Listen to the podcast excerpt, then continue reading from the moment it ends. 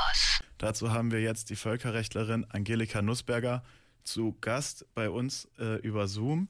Sie ist Professorin an der Universität zu Köln und war mehrere Jahre Vizepräsidentin des Europäischen Gerichtshofs für Menschenrechte. Vielen Dank, dass Sie heute da sind. Ja, gerne. Hm, was sind Ihrer Meinung nach die größten Völkerrechtsbrüche, die bisher in diesem Krieg begangen wurden?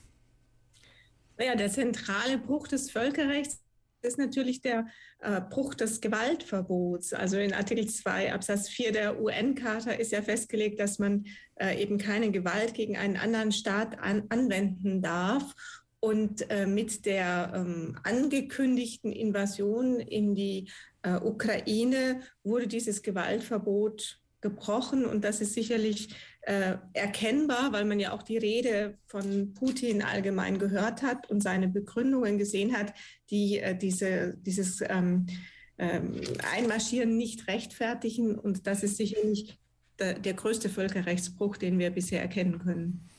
Wovon auch häufig die Rede ist, ist die territoriale Integrität und Souveränität, die gebrochen wird. Was bedeuten diese Begriffe eigentlich genau? Also territoriale Integrität heißt im Grunde einfach gesagt, dass man die Grenzen, äh, die international anerkannt sind, wahren muss, dass man also nicht äh, eigenmächtig Grenzen verändern darf. Und das war ja schon das Problem bei der Annexion der Krim. Und das ist jetzt nochmal das Problem äh, gewesen mit der Anerkennung der beiden Republiken Lugansk und Donetsk da dies ja äh, völkerrechtlich äh, anerkanntermaßen äh, Territorium der Ukraine ist. In die Souveränität wurde eingegriffen, indem der Angriff auch damit gerechtfertigt wurde, dass die Ukraine einen anderen Weg eingeschlagen hätte und sich antirussisch verhalten hätte. Das ist das souveräne Recht jedes Staates, die Politik so zu gestalten, wie der Staat und die gewählten Politiker das wünschen. Und da hat kein anderer Staat äh, darauf Einfluss zu nehmen. Äh, Sie haben eben schon diese Gebiete Lugansk und Donetsk angesprochen. Ähm, das war ja wie so eine Art Trick von Putin, zu sagen, wir erkennen das als Volksrepubliken an und darum können wir jetzt unsere Truppen da einmarschieren. Und ich erinnere mich an eine Zeit, wo dann irgendwie nicht ganz klar war, war das jetzt ein Einmarsch oder nicht. Wie bewerten Sie diese, diese erste Phase? Also es gab überhaupt kein Recht, äh, diese sogenannten Volksrepubliken anzuerkennen. Wie gesagt, die Grenzen sind völkerrechtlich geschützt und das ist ukrainisches Territorium. Die einzige äh, im Völkerrecht vorgesehene Möglichkeit, hier eine Ausnahme zu schaffen, ist, dass ein, ähm, ein Teil eines Staates oder die Bevölkerung auf einem Teil eines Staates sich auf ihr Selbstbestimmungsrecht beruft. Aber äh, dass dies zu einer Abspaltung führt, die dann von anderen Staaten anerkannt äh, werden würde, ist nur in extremen Ausnahmesituationen möglich, wenn eben beispielsweise äh, die Rechte dieser Bevölkerung so unterdrückt würden, dass sie gar keine andere Chance mehr hat oder wenn ein Genozid ähm, zu äh, befürchten wäre oder gegeben wäre. Das hat man damals beim Kosovo behauptet. Und darauf beruft sich Putin auch, aber er hat in keinster Weise irgendwelche äh, tatsächlichen Beweise vorgeführt und insbesondere in dem Gebiet, in dem die Ukraine sowieso schon die Herrschaftsgewalt verloren hatte, kann man ihr ja auch nicht vorwerfen, sie hätte irgendetwas äh, dergleichen getan, weil sie ja dort gar nicht mehr präsent war.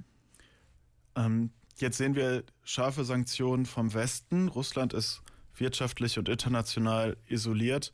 Wie sind solche Sanktionen völkerrechtlich einzuordnen? Ja, das ist im Prinzip die einzige Möglichkeit, die man dann hat. Es liegt ja ein Bruch der UN-Charta vor und äh, wenn man nicht selbst äh, militärisch äh, antwortet, was man nicht kann, weil der Sicherheitsrat eine entsprechende Resolution nicht äh, abfassen kann, weil Russland dagegen das Veto einlegt, dann ist eben die einzige Möglichkeit, dieses völkerrechtswidrige äh, Verhalten auf anderer Ebene zu sanktionieren. Und dazu hat man sich wirtschaftliche Sanktionen äh, herangezogen. Ähm, die dürfen, die sind völkerrechtlich äh, möglich. Sie dürfen nur nicht gegen Jus Cogens verstoßen. Also man darf damit nicht eine Bevölkerung aushungern oder andererseits eben auch wieder Menschenrechtsverletzungen begehen. Aber Wirtschaftssanktionen sind ansonsten eben das völkerrechtliche Mittel, auf einen derartigen Vertragsbruch zu reagieren. Ähm, jetzt haben wir festgestellt, Putin hat gegen das Völkerrecht verstoßen, müsste also vor einen internationalen Gerichtshof Verantwortung dafür übernehmen. Das wird wahrscheinlich nicht passieren, oder wie schätzen Sie das ein? Also was ja offensichtlich ist, ist die Anordnung dieses äh, Einmarsches und damit die, der Befehl für den Angriffskrieg. Ähm, das ist ein Verstoß äh, gegen das Aggressionsverbot, aber da wird man Putin nach der gegenwärtigen Rechtslage nicht dafür äh, vor Gericht stellen können, weil weder Russland noch die Ukraine äh, dieses, ähm, diese ähm, entsprechende Bestimmung ratifiziert hat und an einen Vertrag, den man nicht äh, ratifiziert hat, kann man auch nicht gebunden werden. Man könnte sich noch überlegen, und das wird ja jetzt auch eingeleitet vom Internationalen Strafgerichtshof, wegen anderer ähm, Verbrechen, also Verbrechen, Kriegsverbrechen, Verbrechen gegen die Menschlichkeit, Genozid, die im römischen Statut geregelt sind, äh, gegen äh, Putin vorzugehen. Aber dann müsste man im Einzelnen, wenn man so ein Vergehen nach, ein Verbrechen nachweisen kann, auch nachweisen, dass die Kommandostruktur tatsächlich bis zu ihm hochführt, dass also konkret die ähm, Verletzung der Menschenrechte angeordnet hat.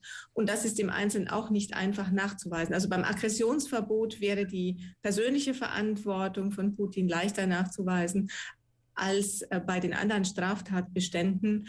Und deshalb ist es sehr misslich, äh, dass man hier gegen nicht wird vorgehen können. Aber auch hier ist wieder das Problem, dass eben Russland Mitglied des Sicherheitsrats ist und sein Veto gegen ein eine Anrufung äh, des Internationalen Strafgerichtshofs einlegen kann. Da schließt sich der Kreis, wenn eben derartige Völkerrechtsverbrechen von einem Staat des Sicherheitsrats ausgehen, dann ist die UN-Charta mit ihrem Latein äh, leider äh, in gewisser Weise dann auch schnell am Ende. Vielen Dank, Angelika Nussberger, Professorin der Rechtswissenschaftlichen Fakultät an der Universität zu Köln.